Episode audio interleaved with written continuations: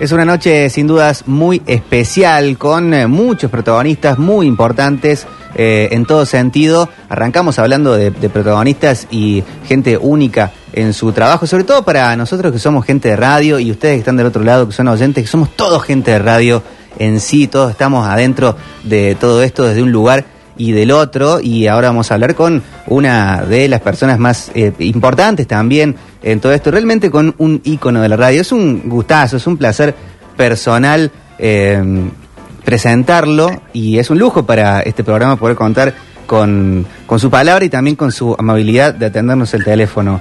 Eh, está conectado con nosotros Ronnie Vargas, a quien podemos saludar y tener el placer de charlar un ratito con él en esta noche. Ronnie, buenas noches, gracias por atendernos.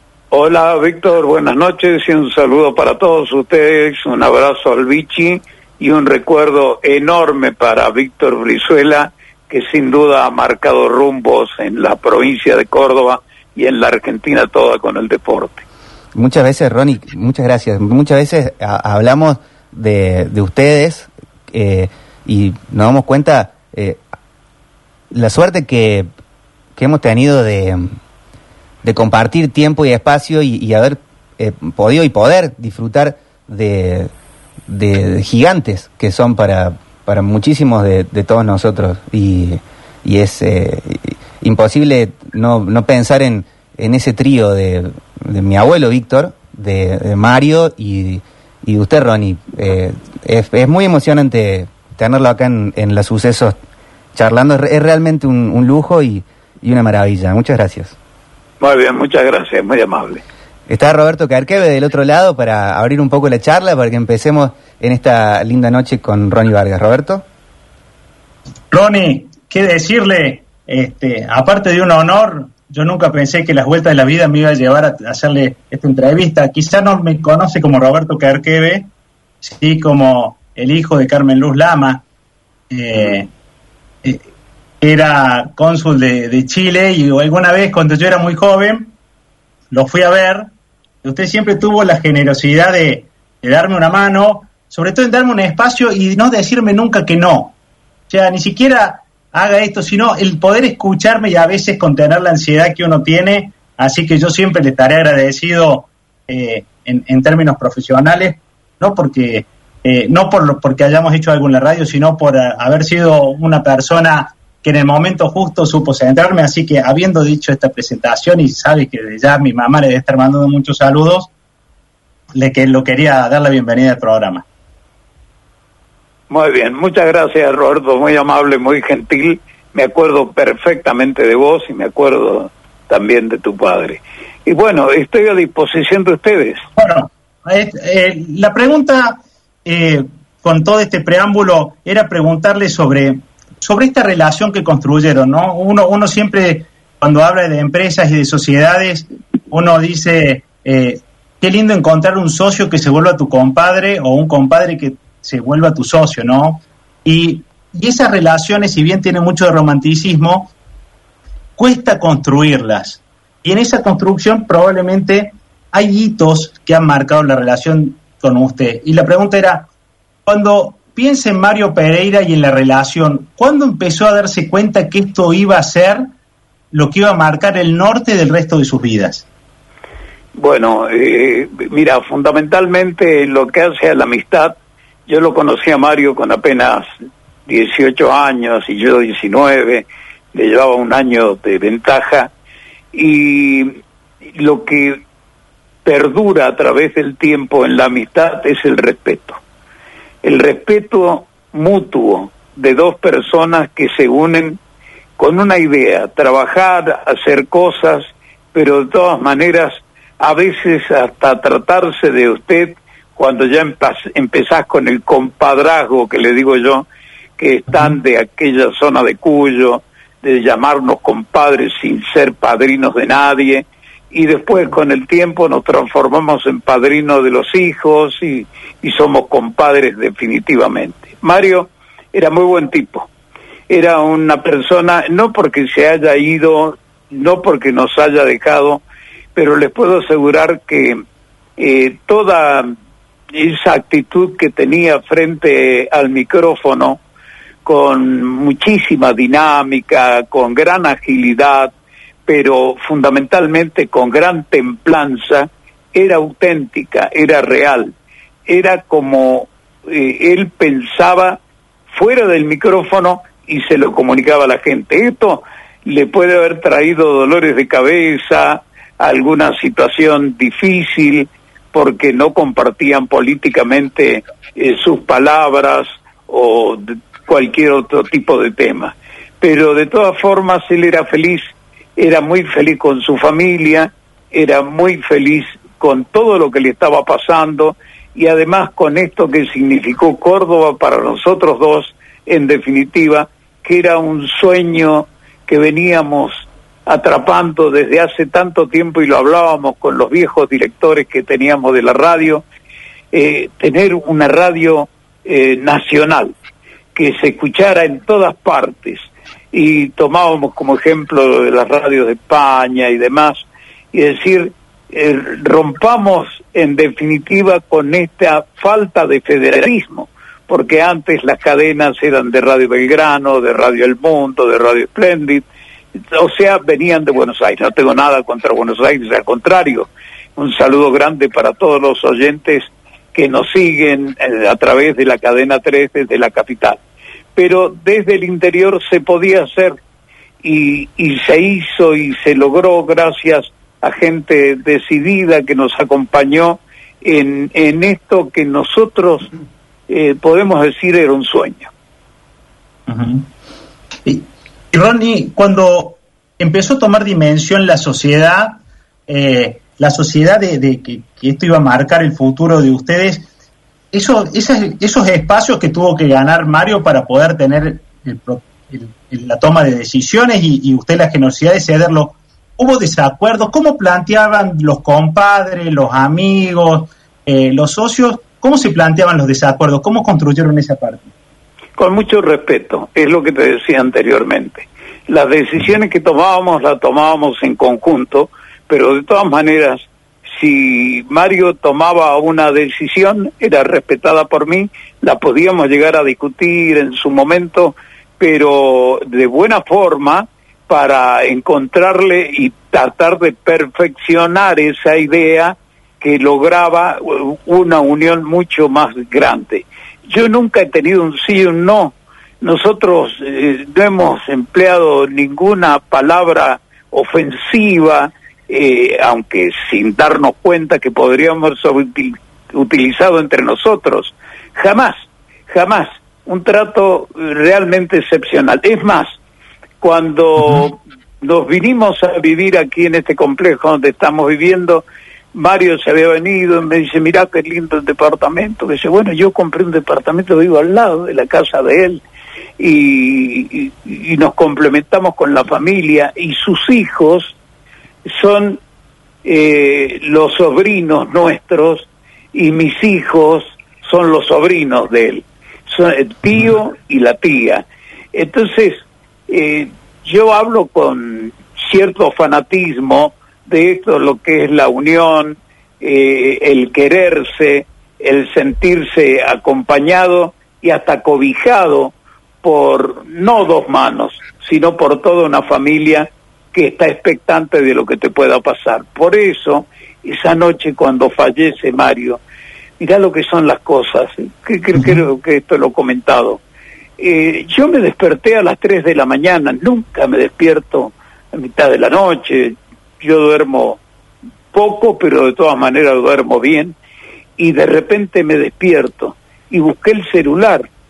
Eh, instintivamente empecé a buscar, empecé a buscar, y hasta que encontré en la página de Cadena 3 que decía murió Mario Pereira. No lo podía creer, te juro, porque eh, había estado hablando hacía pocas horas eh, con la gente de la radio, había hecho menciona su momento que pasó eh, cuando lo internaron en la clínica, etcétera, etcétera, pero después se agravó todo, se lo llevaron a él, a la esposa, la esposa todavía está luchando, Dios quiere que eh, podamos tenerla dentro de poco tiempo con nosotros, pero eh, fue esto una especie de premonición durmiendo. Es como si me hubiera estado avisando. Era tanta la unión que me da la sensación que esa unión continuaba hasta dormido, ¿no? Qué bárbaro. Eh, está Ronnie Vargas charlando con nosotros y es un, placer de, esta noche de, la radio, de, digestión. Eh, Ronnie, hoy eh, tuvimos una reunión de trabajo con un, gran compañero a quien hoy disfrutamos en, los sucesos, que es Sergio Zuliani, y charlábamos sobre todas las cosas que, vienen pasando y el, tema de, la muerte de, Mario Pereira. Y, pensábamos en un momento en, la audiencia, en los oyentes de, tanto tiempo, de tantos años y de, tantas generaciones. Y yo me acordaba cuando se murió Víctor Brizuela, mi abuelo, en el, en el sepelio, en el funeral, que termina siendo en el San Jerónimo, entre tanta gente que había, equipos de trabajo, eh, amigos de toda la vida, eh, algunos oyentes pudieron llegar al lugar más íntimo de la familia y dos o tres vinieron con, con pequeñas radios chiquititas y dejaron la radio adentro del, del, cajón de mi abuelo, de, Víctor. Y hoy me acordaba de eso, y lo hablábamos con Sergio, de esos momentos tan fuertes, tan emocionantes, y, pensábamos cómo, pensábamos en, las audiencias, en los oyentes, cómo, cómo se les cuenta, cómo se... ¿Hay forma de despedirse de las audiencias? ¿Cómo, cómo, lo, cómo, cómo piensa usted que lo viven? Porque es un, luto para, para el que escucha. Sin duda, mira, eh, hoy me enviaron desde la radio eh, a mi celular eh, algo que llamó muchísimo la atención cuando empezaron con su labor matinal, encontraron en la puerta de la cadena 3 Argentina una gran figura con flores y con mensajes especiales para Mario Pereira. Esa es la audiencia que le seguía, es la audiencia que se transformaba un poco en cómplice de cada una de las situaciones que pasaban en ese programa, el programa de Mario Pereira. Eh, entonces, eh, hay mucha gente que está sentida, dolida, que ha sufrido bastante con esta noticia eh, porque no se esperaba nunca una situación así. Eh, por eso yo te digo sinceramente que han sido momentos de, de mucha tensión y fundamentalmente de mucha tristeza. Eh, y, Mario se debía a esa audiencia, un tipo que trabajador, como lo ha sido tu, tu abuelo, como los, es tu padre, como todos aquellos que abrazamos con tremenda pasión esto que es la comunicación. Va más allá de lo material, de lo que pueda significar a fin de mes o a fin de año o a través de los años. Llevar a cabo la meta. Y yo por eso creo que Mario ha muerto y ha muerto feliz de haber cumplido con todo.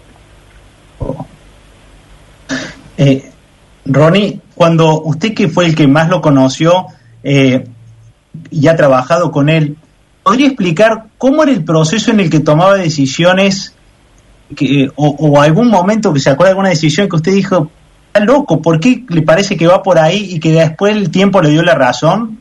¿Cómo era ese proceso? Sí, sí, sí, cosas que nos han pasado y que nosotros hemos transformado con el tiempo en una cuestión este, mancomunada, ¿no? Eh, mm. pero teníamos ideas y cada uno las volcaba en la mesa y charlando y, y un día venía el campeonato mundial de fútbol y, eh, y me dice en Francia y me dice Mario pues sabe que se me ha ocurrido que nosotros podíamos transmitir desde Francia te parece loco, pero ¿cómo vamos a transmitir desde Francia? Todavía Internet estaba como naciendo, eh, teníamos pantallas satelitales, contratamos más pantallas satelitales, Radio Mitre se sumó a nosotros y nos acompañó hasta allí, pero pusimos los equipos y, e hicimos una, una cosa increíble. Transmitir desde cada uno de los lugares que son íconos para París. Entonces, vamos a transmitir desde la Torre Eiffel. ¿A quién le toca? Te toca a vos, me dice. Bueno, yo, la Torre Eiffel. Un piso de la Torre Eiffel alquilado por la cadena 3 para transmitir desde ese día y con invitados. Bueno, yo me voy a tal lugar. Vamos a ir al Lido de París. Fuimos al Lido. Fuimos a Maxim.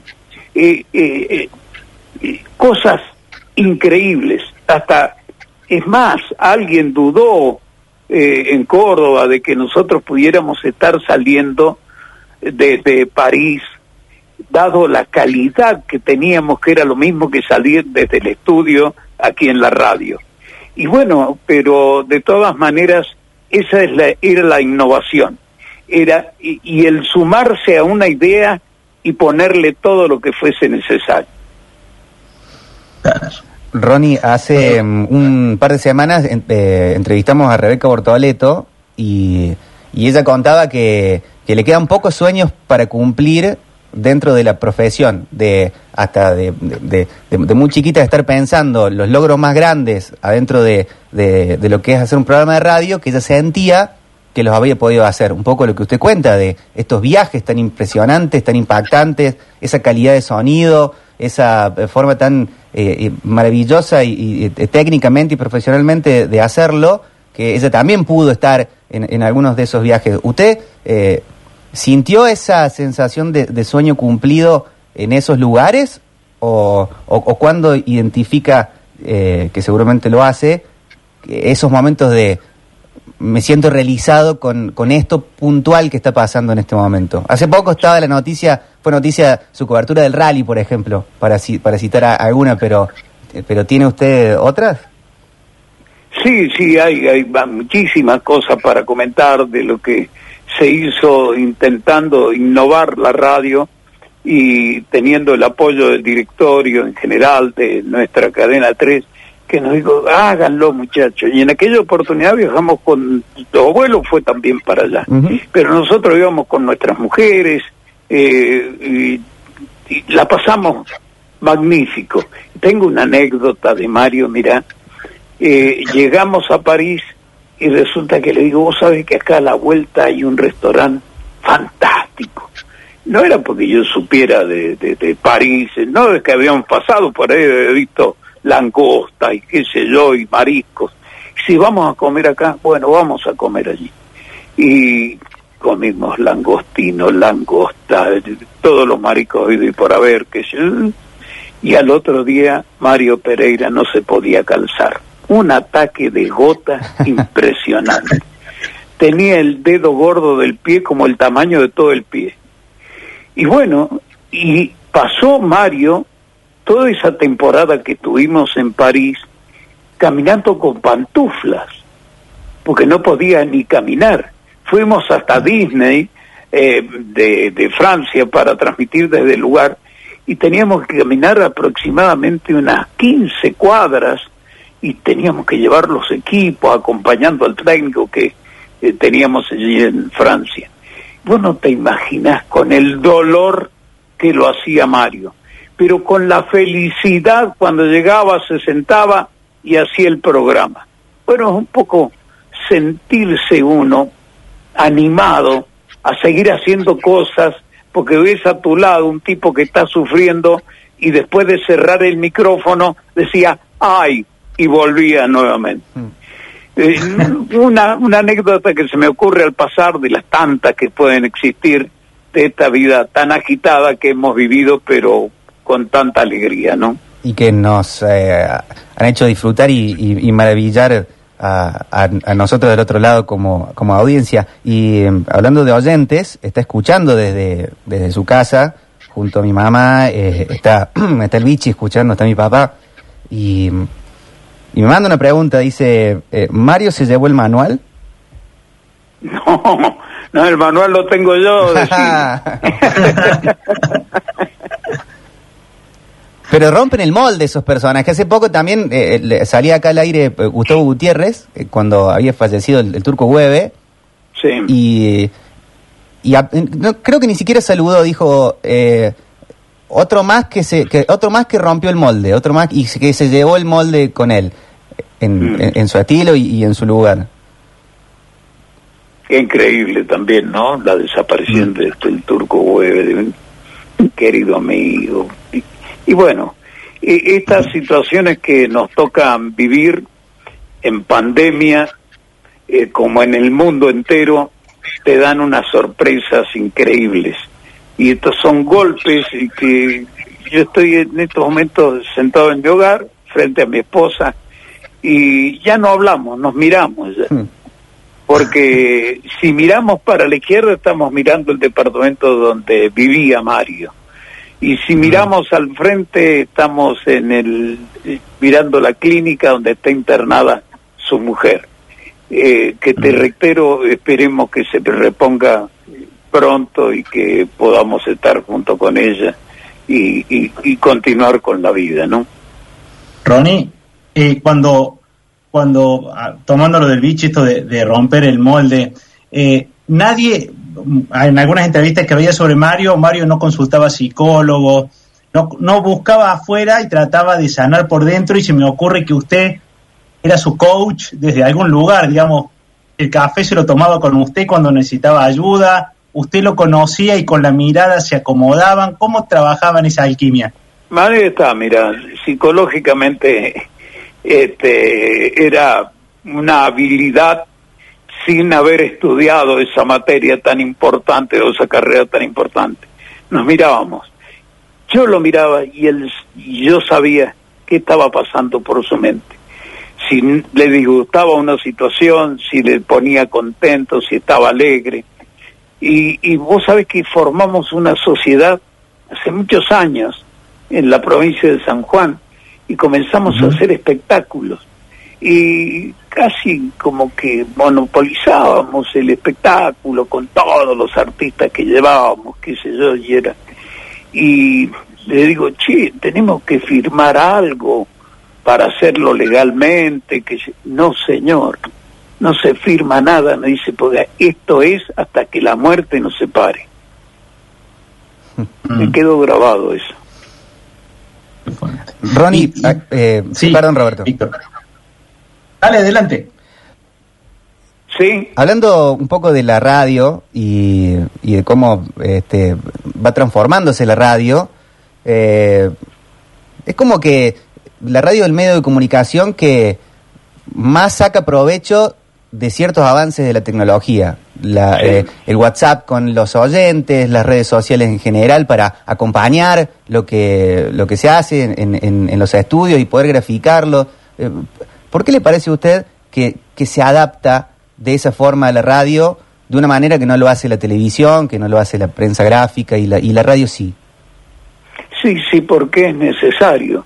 Y, y de repente, eh, Mario era anti, eh, anti internet, o sea, no se sentaba en una computadora, pero recurría a todo lo que hace a la tecnología y cuando nos traían las cosas nuevas que íbamos incorporando, como por ejemplo esas antenas satelitales que nos hacían transmitir desde cualquier lugar del mundo con una fidelidad increíble, se sorprendió y dice, pero mira esto, ¿cómo no apareció antes? No, le digo, pero, le decía yo, pero no importa, lo tenemos ahora, eh, todo a su tiempo.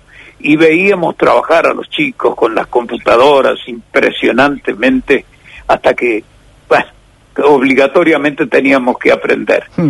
Y la radio se ha beneficiado, lo has dicho muy bien, se ha beneficiado enormemente porque tenés más cerca al oyente. Al oyente hasta la podés vender- eh, brindar imagen. Además, la radio se puede transformar en un aparato de televisión. La televisión no puede hacer lo que hace la radio.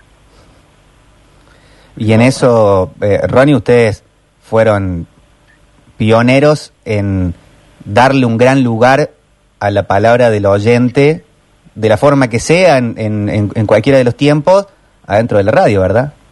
Exacto, exacto. Sí, sí, esa comunión que existía a través de la comunicación telefónica o del envío de mensajes a través de Internet ha sido muy influyente para nosotros y fundamentalmente Mario para su programa, porque vos vas, y ustedes lo saben muy bien, eh, vas midiendo la audiencia a través de los comentarios y a través de todos los aportes que te puedan brindar, ¿no?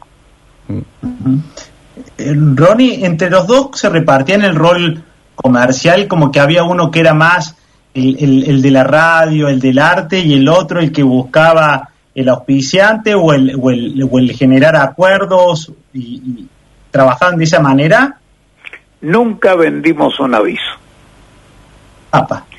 Nosotros hacíamos la parte artística, la radio se encargaba de la parte comercial, obviamente en ciertas oportunidades hemos tenido reuniones con anunciantes y demás, eh, simplemente por el hecho de apoyar eh, la actividad que realizaba nuestro equipo de ventas, nuestra gerencia comercial. Pero nunca vendimos publicidad. Mira, mira. Y, y en términos de, por ejemplo, que se rumoreaba, o creo que es verdad, que alguna vez los que hicieron tuvieron una oferta muy agresiva de compra. Eh, sí. Esa negociación, ¿usted se sentía cómodo en esa mesa de negociación? ¿Se resolvió de otra manera? ¿Cómo funcionaba la dupla ahí? No, pero es que nos miramos y ya sabíamos lo que pensábamos. Eh, nosotros no podíamos vender la audiencia. No era vender una radio, era vender la audiencia. Y eran 30 millones de dólares. Tal cual. Eh, Ronnie, en, esto de, de, de hablar de, lo, de, los oyentes y la, de las audiencias, siempre con muchísimos personajes que están fuertes, como, como usted, como, como Mario y como, como tantos otros, eh, se, siempre se está hablando en algún momento de los herederos. ¿La, la audiencia se hereda? ¿Cómo dice? Perdón. En esto de, de, que por ahí se habla de herederos en general, de, personajes Sí, fuertes de la política, de los medios de comunicación, pero en esto hablando de la radio, Sí. ¿la audiencia se puede heredar? Y la audiencia, sí, con habilidad y con conocimiento de manejo, este, se puede y, y brindándole todos los elementos que le tiene que entregar una empresa a un conductor de radio. El conductor de radio lo hacemos responsable de que la conducción sea eficaz y demás. ¿Y con qué vas a contar? Con todos los elementos que sean posibles. Con 14 o 15 tipos que te van a salir, señores o señoras, periodistas, que te van a salir de diferentes lugares del país. Que lo que él necesita lo tiene a su disposición.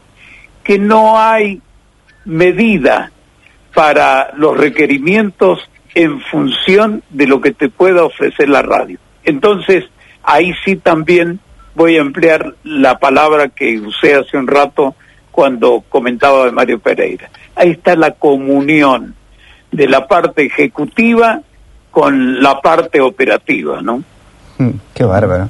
Y, y, y, y Ronnie, eh, suponiendo que, el, que, que los que decidan ciertas cosas en la radio fueran sus oyentes, eh, ¿le parece que los oyentes, si ellos tuvieran el poder de decisión y estuvieran en esa mesa tan grande y, y tan importante de, de directorios, eh, los oyentes querrían que, que usted conduzca ese horario?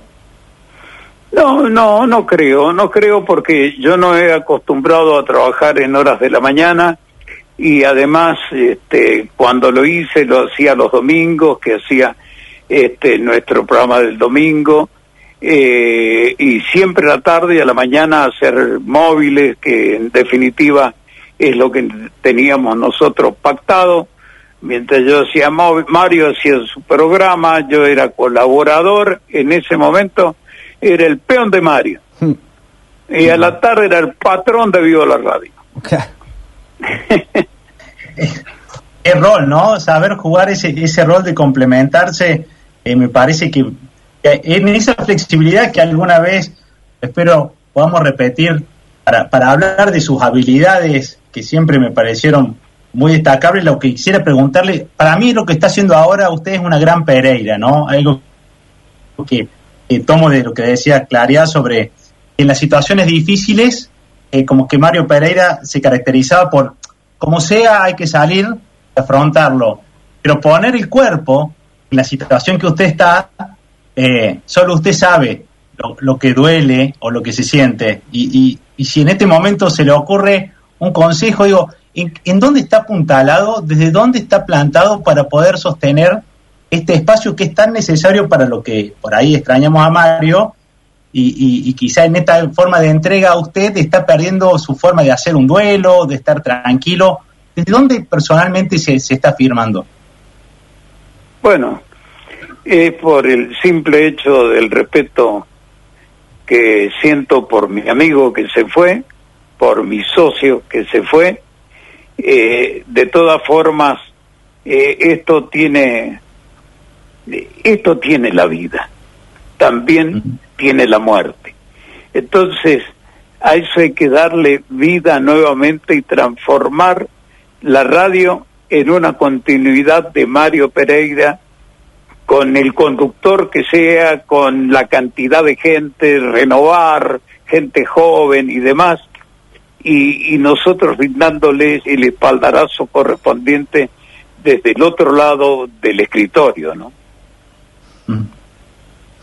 Esto tiene la vida. Sí. Qué, qué, noche, qué lujo. Eh, Ronnie, no le queremos robar más tiempo, le agradecemos muchísimo que, que poder contar con usted en este, en este momento para, para esta radio que la, la crearon eh, mi abuelo Víctor Brizuela y, mi papá, eh, el Vichy Brizuela, que, que usted esté engalanando este aire eh, en, en, una radio tan, tan familiar y, es, es, realmente una, una maravilla y, un momento hermoso y personalmente y familiarmente también se lo quiero agradecer porque en, en casa están todos escuchando con, con, con esa atención que se le presta a la gente que, que es, digna de, ser, de, escuchar, con, con, todos los silencios y, con todas las palabras, que, queriendo atesorar y abrazar cada palabra que usted dice. Bueno, muchísimas gracias, muy amable, un abrazo para Vichy. Lo recuerdo al viejo Víctor. Lo recuerdo desde hace tantos años, eh, cuando Mario era el locutor que tenía Víctor Brizuela en sus eh, transmisiones deportivas en la época que vinimos a LB2 años 70, años 70, Mario era el locutor de Víctor Rizuela. Y a la tarde eh, me recibía él a mí cuando yo terminaba Viva la Radio. Y por ahí me pasaba. Y Víctor se acercaba y decía, me miraba, bueno, de, señoras, señores, hasta aquí llegamos con Viva la Radio. Muchas gracias, hasta mañana. Perdón un momentito, decía Víctor. Te pasaste Ronnie Vargas. Te pasaste, Ronnie. Qué, qué hermosura, qué hermosura. Y, y esa, han sido muchas anécdotas de esa en, el, en el seno familiar. Muchísima, muchísima gente, gente querible, pero eh, mira, uno se va dando cuenta a medida que pasan los años cómo se van forjando no solo el compañerismo, sino la amistad y cómo se va fundiendo uno en el otro y, y confundiendo también uno del otro cuando ese otro ya no está. Mario, te estamos saludando. Mm. Claro, si me está escuchando, de allá arriba te escucha todo. No, no, no, no. Te digo en serio. De allá arriba me estás escuchando. Muchas gracias, chicos. Y que viva el radio, Ronnie Vargas. Gracias, gracias. Muy buenas noches.